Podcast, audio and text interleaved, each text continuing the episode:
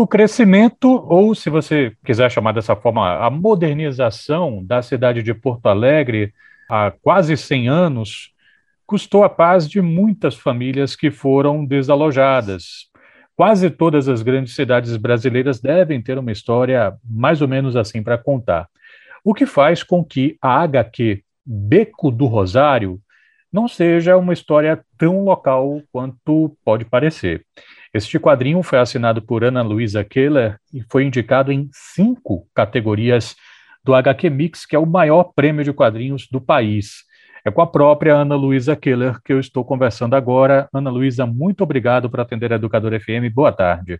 Boa tarde, é um prazer estar aqui com vocês, Renato. Prazer é todo nosso. Como é que você define, Ana Luísa, Beco do Rosário? Então, Beco do Rosário, eu acho que foi muito feliz essa introdução que tu fizeste, né, falando desse, desse fenômeno da, a gente chama periferização, né, de muitas eh, pessoas mais pobres nas cidades brasileiras. Beco do Rosário é uma história a respeito desse fenômeno, né, que aconteceu em Porto Alegre mas assim como tu colocaste agora no início, né, na introdução, esse está longe de ser um fenômeno exclusivo de Porto Alegre, né? Se a gente for ver cidades como Belém, Salvador, São Paulo, Rio de Janeiro, tantas outras, né, passaram por esse processo de modernização das cidades, né, que se deu uh, nas primeiras décadas do, do século XX no Brasil, e até nesse caso Porto Alegre é uma cidade assim que, que pega assim é uma das, das mais assim retardatárias, né? Porque se eu não me engano, até Salvador foi mais ou menos na década de 1900 e, de 1900 antes de 1910, se eu não me engano. O Rio de Janeiro, né, foi nos primeiros anos de 1900, 1902, alguma coisa assim bem cedinho, né, no, na época do Pereira Passos, né? e outras também foram mais ou menos nessa época, se eu não me engano, São Paulo também, né? Então, Porto Alegre, isso vai acontecer a partir de 1924, mais ou menos, aqui essas grandes reformas mesmo, que vão mudar o modelo da cidade, vão, vão começar a acontecer. E é aí que se passa a história em quadrinhos. A história em quadrinhos conta daí, né? Ficcionaliza como é que as pessoas da época de, deveriam ter sentido essas modificações, né, dos seus diferentes pontos de vista. Beco do Rosário, se não me falha a memória, é um quadrinho que data de 2015 e foi relançado, me parece, numa edição é, da Veneta. Qual foi a trajetória desse quadrinho de lá para cá, Ana? Então, esse quadrinho, na verdade, eu comecei esse projeto né, em 2012, ou seja, daqui a pouco vai fazer 10 anos já de pesquisa, né? E foi, surgiu de, enfim, um processo muito assim de de reconhecimento de mim mesma como uma autora brasileira, né, ou seja, querendo falar do Brasil também, não só, né, tendo nascido aqui, vivendo aqui no Brasil, mas também querendo tratar das, das histórias das nossas cidades, né, Uh, ele nasceu, então, desse início de pesquisa que coincidiu daí com o início da minha pesquisa de mestrado, na pós-graduação do urbanismo da, da Faculdade de Arquitetura da URGS, e uh, eu fiz uma primeira parte dele, né, que foi publicada, assim, a primeira, a primeira parte, era para ser em duas partes, né, foi publicada em 2015, e aí uh, eu continuei esse projeto, né, no meio de muitas outras atividades de pesquisa, de docência, né, de outros trabalhos também como desenhista para o mercado franco-belga, e em 2018 ele foi selecionado pelo, né, no edital do Itaú Rumos para ser financiado, o, digamos assim, a segunda parte. E aí veio essa ideia, no final de contas, de fazer um volume único, né, que, esse, que é esse lançado no ano passado pela Veneta, que traz daí, né, a parte pronta, que foi financiada daí pelo Itaú Rumos, e a primeira parte, tudo junto, assim, num, num volume único. Eu estou conversando com Ana Luísa Keller, ela é autora de Beco do Rosário, que está indicado em cinco categorias da HQ Mix, a maior premiação dos quadrinhos do país. Pessoal que não acompanha quadrinhos e não tem problema nenhum acompanhar, essa é uma ótima oportunidade para começar a acompanhar, mas assim, nem sempre uma mesma pessoa trabalha em tantas frentes. Ana Luísa fez todas essas frentes, ela roteirizou, ela desenhou, ela fez a arte final e ela coloriu. E ela foi indicada em tudo que ela fez. Se ela tivesse escrito, um, sei lá, uma epígrafe e tivesse a categoria de melhor epígrafe, capaz de ter tido uma sexta indicação, porque ainda teve a indicação como edição especial nacional. Então, a minha pergunta sobre a, como é que você se sentiu em relação a ser indicada, ela não é assim, é, é, é como é que você se sentiu em ser indicada por tudo que você fez? Qual é a sensação? Olha, ah, foi uma surpresa bem grande, principalmente na indicação como colorista, porque na minha trajetória profissional, Renata, eu sempre, sempre fui reconhecida como desenhista, sabe? Eu sempre trabalhei assim em muitos outros projetos de quadrinhos, até para o exterior também, como desenhista e como ilustradora, ou seja, eu já tinha alguém já vinha com uma ideia, né, um briefing ou então um roteiro pronto, né, me apresentava, me passava e eu trabalhava em cima da, do desenho desse material, né, transformava aquilo em desenho.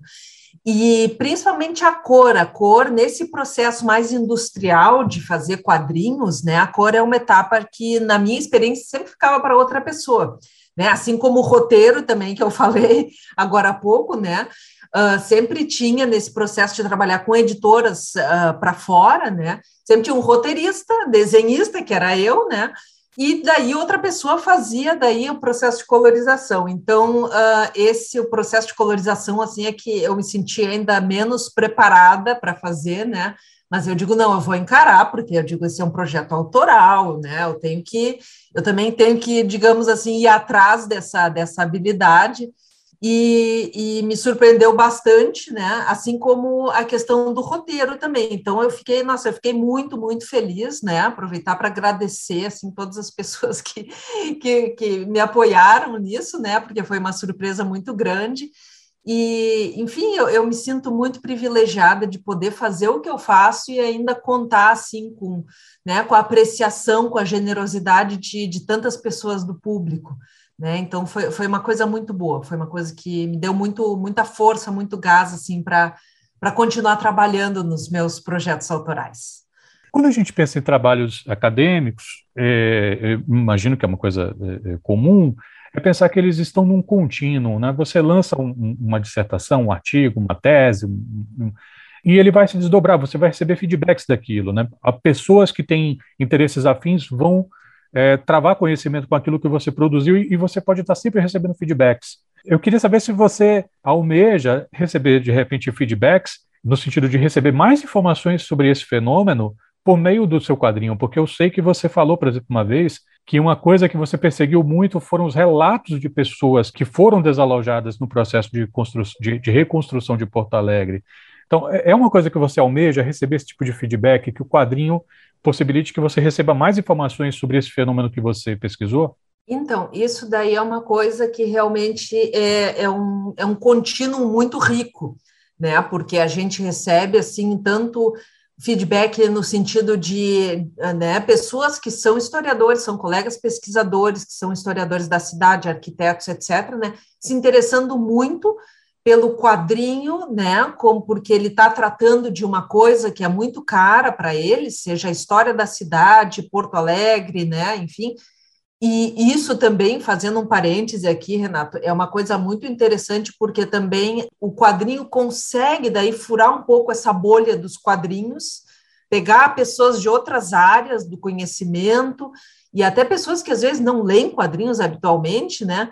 E fazer com que elas olhem o quadrinho talvez com outros olhos, porque o quadrinho ainda tem muito aquela coisa assim, ah, isso é coisa de criança, né? Está muito assim uh, associado ainda, né, aos produtos culturais para a infância, né? E também tem essa questão assim dos, dos colegas pesquisadores que trazem essas outras outros elementos de pesquisa de, de, elementos que aparecem no quadrinho, espaços da cidade, né, sociabilidades. Olha, eu encontrei tal coisa, acho que tu ia te interessar, ou então recebi, né, de um, uma pessoa que acompanha a minha página no Facebook, onde eu mostro as minhas pesquisas, né, o, olha, esse aqui é o retrato do meu avô, ele morava no Beco do Rosário, ainda no, no, no início do século passado, né, então isso daí é um, é um processo muito rico, assim, é muito interessante que que eu acho que faz as pessoas, e pelo menos me fez olhar a cidade, quando eu passei por ela, com outros olhos. Então, acho que eu acho que esse é o grande sentido do meu trabalho, é fazer as pessoas perceberem os seus espaços, né,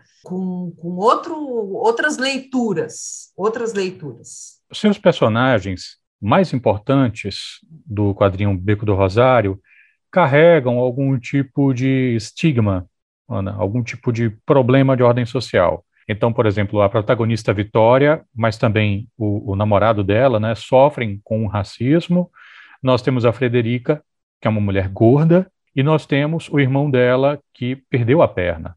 E, e logo uhum. no começo do quadrinho tem que lidar com o capacitismo. Eu imagino que não tenha sido por acaso essa série de escolhas, ou foi?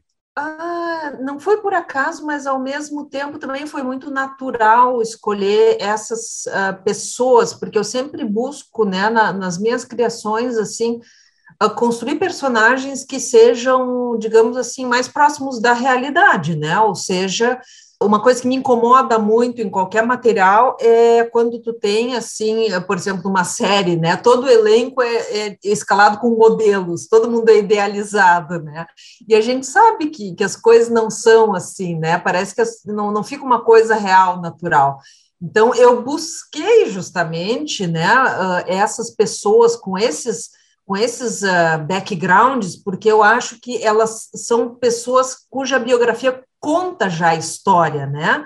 Por exemplo, a Vitória como sendo né, uma, uma jovem negra que habita o, né, uma casa no beco, que tem a sua família ali, ou seja, ela, ela traz a história de uh, participação feminina na imprensa negra de Porto Alegre, no jornal O Exemplo, que inclusive aparece na, na história em quadrinhos, né?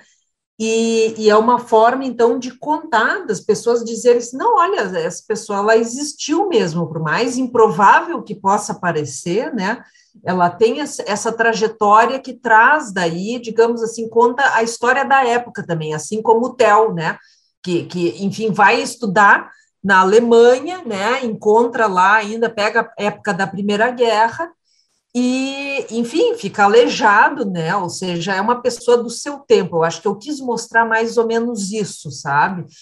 E, e no caso da, da Frederica, por exemplo, né? Ela, o, o grande problema dela, eu diria que não, não é tanto ser gorda, mas é ela ser uma, uma mulher cheia de vida, né? Dentro de uma época em que isso daí poderia ser um problema muito mais do que hoje, né? Ou seja, ela gostava de música, de tocar piano, então ela e isso era uma coisa muito mal vista na época, né? Tu poderia uh, lecionar música sendo uma moça de família até a hora que tu se casasse, né? Depois tinha que né, parar. E o Fabrício, como um escultor, né, que perdeu a sua vaga para imigrantes europeus, também conta a história dessa época no, no Brasil, né? Ou seja, do, do da questão do, do, próprio acesso ao trabalho da população negra, né? Que acabava sendo preterido daí em função de, né, de, de imigrantes europeus. Então tem, eu, eu, procurei construir os personagens com, com essas, digamos, trazendo esses traços da, da história também. Ana, queria falar um pouquinho sobre o seu desenho, sobre o seu traço. Quando eu estava lendo O Beco do Rosário, me vieram à mente assim um pouco do, do Eisner, um pouquinho de um, de um artista, um ilustrador chamado Michael Plug. Ele trabalhou numa quadrinização do Tom Sawyer, saiu até pela Abril, lá pelos anos 90. É, tem um certo, um leve acento cartunístico que eu acho que seu quadrinho também traz nas feições humanas, a Vitória, em algumas maneiras como você retrata ela.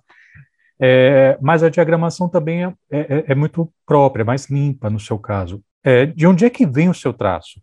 Ah, então, o meu traço vem de uma origem de estudos muito do realismo, né? Ou seja, uma preocupação muito assim, retratar, estudar anatomia, retratar a luz e sombra de uma forma muito assim, a, a, até um pouco exageradamente, né, rigorosa, e eu acho que foi no realmente com, com, trabalhando no Beco do Rosário que eu me obriguei um pouco a me despojar mais dessas, né, desse controle todo e com, conseguir, né, fazer um soltar um pouco mais o meu traço. E todo mundo fala mesmo que lembra muito Will Eisner, apesar dele assim, não, não ser um dos uh, desenhistas que eu mais acompanhei, que eu mais li, né? Uh, mas eu acho que é em função da época também, da estética, talvez. Mas realmente o que mudou muito assim o meu jeito de desenhar foi o uso do bico de pena, que é uma ferramenta muito tradicional que inclusive aparecia muito na imprensa da época, né? Porque era a tinta preta no papel, que era uma coisa fácil de reproduzir, né? Nos, na, na, nos jornais, né? Que ainda não tinham aquele enfim, aquela, aqueles recursos gráficos de reproduzir fotos, fotos coloridas, nem pensar ainda, né? E então isso daí que me fez assim realmente uh, repensar meu estilo, simplificar, me libertar de um monte de, enfim, más influências realistas, né? E encontrar algo mais dinâmico. Maravilha. Então, é, eu sei que esse não é o foco de Beco do Rosário. Beco Rosa, do Rosário tem como foco o transtorno social que pode ser causado às custas de uma acepção de progresso e de desenvolvimento urbano. Mas é notório que você traz outros elementos também para discussão, minimamente, assim, no quadrinho você está trazendo, questões sociais, racismo, capacitismo, tem várias coisas que estão incrustadas também. E não pude deixar de perceber que você também traz a questão da mídia, né, algum, que na época era o jornal impresso. Então, de um lado, você, você mostra que existe um jornal pró-governo, e do outro você tem o jornal Exemplo, que representa pessoas negras. Daí a minha pergunta, como é que você entende hoje essas discussões a respeito de democracia é, das mídias, regula regulamentação das mídias, como se fala?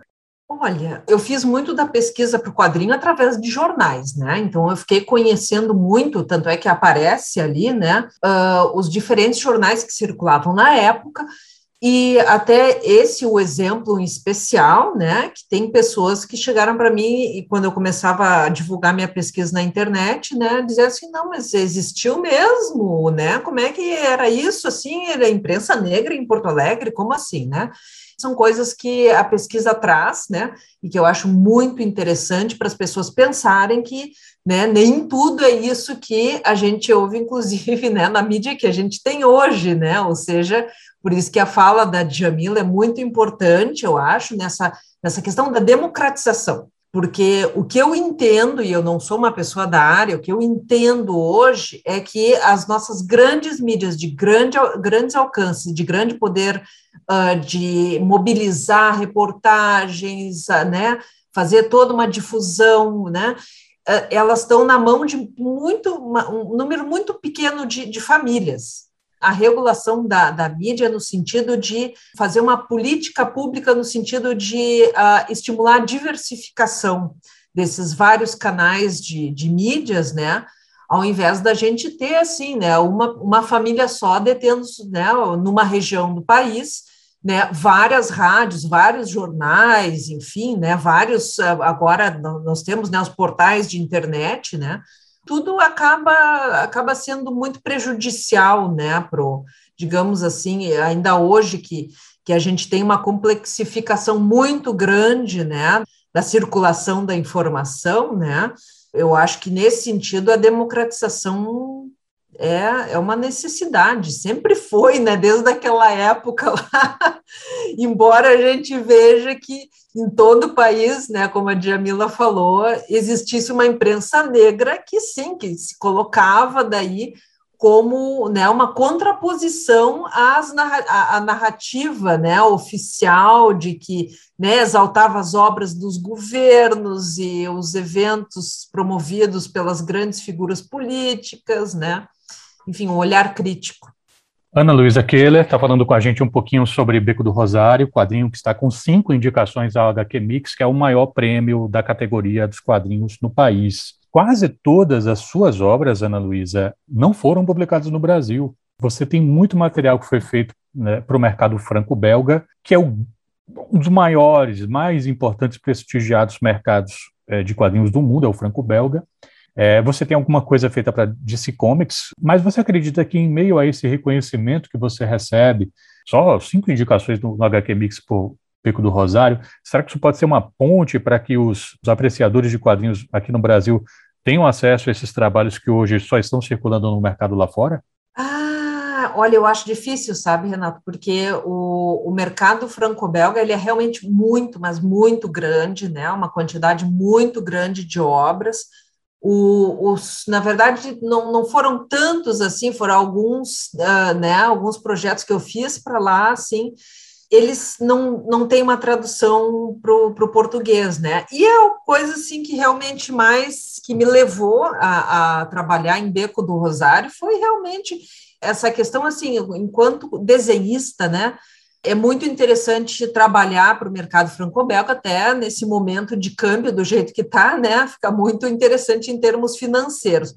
Mas, por outro lado, os projetos dificilmente vão, vão lidar com a realidade aqui brasileira, né? E isso daí é que eu estava realmente afim de fazer quando eu comecei esse projeto quase 10 anos atrás, né? Então, assim, é, para mim é, é, é muito frustrante realmente por isso, né? Porque eu acho que aqui tem muitas histórias para serem contadas, tem muita gente contando essas histórias de uma forma, assim, incrível, né? E eu não me vejo agora nesse momento assim eh, voltando, né? Enfim, investindo nesse nesse tipo de trabalho, pelo menos nos, nos próximos tempos, né? O que eu, o meu objetivo realmente é focar nos trabalhos autorais, falando aqui da, da nossa realidade, da nossa história.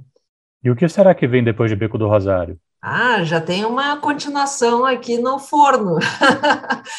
é uma história que vai se chamar Viaduto, que vai mostrar o que aconteceu com os personagens depois, né, dali a uns anos, enfim, e principalmente também mostrando como é que a cidade está se modificando, porque a gente vai pegar, né, os anos meados dos anos 30 em Porto Alegre, vai ser assim o grande boom do processo de, de verticalização, né, a mudança da própria estética da cidade também, com a, né, prédios de outros estilos, de outras formas, né, então, eu estou me divertindo bastante agora publicando né, as pesquisas que eu estou fazendo e também estou já publicando alguns, algumas chamadinhas dos desenhos das páginas que estão começando a surgir nesse processo, né? Eu gosto muito, gosto demais de fazer isso. Será que a gente já pode dizer, Ana, que a Ana Luísa Keller, que produz, é, que aplaca né, esse, esse desejo de produzir para o público brasileiro, ela, a, a, autoralidade dela é marcada por esse olhar para o espaço público e nossas relações e de sabores envolvendo esse assunto, Keller? Ah, eu acho que totalmente. Acho que acho que foi uma leitura muito acertada, Renata.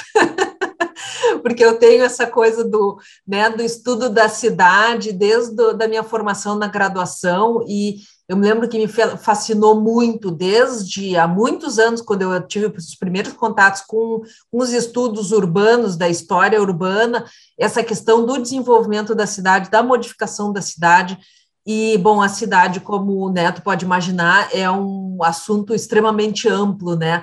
A gente pode falar desde né, meios de transporte, sociabilidades, infraestrutura, políticas, né? Tem arte, enfim, é, é, é uma coisa muito ampla mesmo. E as cidades brasileiras, daí o estudo das cidades brasileiras realmente uh, me pegou de, de jeito aqui. Eu acho que tão cedo eu não vou largar. Como é que as pessoas podem fazer para saber mais a, a, respeito do seu trabalho? Ah, é bem fácil. Eu tenho um, um blog onde eu, eu assim vou colocando as minhas pesquisas, os meus vídeos de processo de desenho de páginas, né? Que é bem fácil, é becodorosário.com. E eu tenho também as minhas redes sociais, principalmente o Instagram, onde eu vou sempre atualizando, assim, com uh, processo de desenho de página. Publiquei um acidente que esparramou nanquim sobre um quadro. que é uma coisa que acontece às vezes, né, quando a gente está trabalhando no, no, original, no papel e tinta. E é, é o meu nome, Ana Luísa Coeler, né, com K-O-E-H, e é bem fácil de achar ali. Vocês têm meu canal do YouTube também, está tudo interconectado, né? No Instagram vocês acham, acham tudo, e é ali que eu vou colocando todas as atualizações das minhas pesquisas, né? Adoro compartilhar e puxar conversas com, com outros autores e, e pesquisadores. Maravilha. Vou facilitar a vida do ouvinte e da ouvinte. Coeler, que escreve K-O-E-H-L-E-R. K o-E-H-L-E-R. Ana Luísa, Luísa dela com Z, Então não tem errada para você procurar Ana Luísa Keller, que é autora de Beco do Rosário, está com cinco indicações no, no HQ Mix. Muito obrigado pela gentileza de falar, educadora. Saúde para você e para os seus. Muito obrigada, Renato. Tudo de bom para vocês. Foi um grande prazer. Muito obrigada.